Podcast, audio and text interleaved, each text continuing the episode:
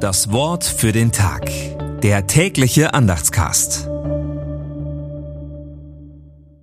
Sonntag, 3. September 2023. Wohl dem, der barmherzig ist und gerne leid und das Seine tut, wie es recht ist. Psalm 112, Vers 5. Gedanken dazu von Ecke Hartgraf. Es lohnt sich, Gottes Segen weiterzugeben. Unser heutiger Psalm gehört zu den Halleluja-Psalmen. Wie damals die Israeliten werden auch wir eingeladen, Gott zu loben. Denn es ist nicht immer alles nur schlecht und beschwerlich.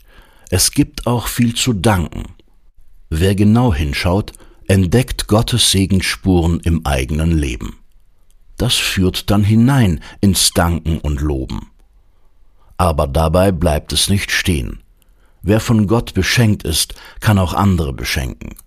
Wer Segen empfangen hat, wird auch andere segnen. Wer Gottes Gerechtigkeit und Zuwendung erlebt, geht auch mit anderen entsprechend um. Und das bringt dann wieder andere zum Danken. Das Wort für den Tag.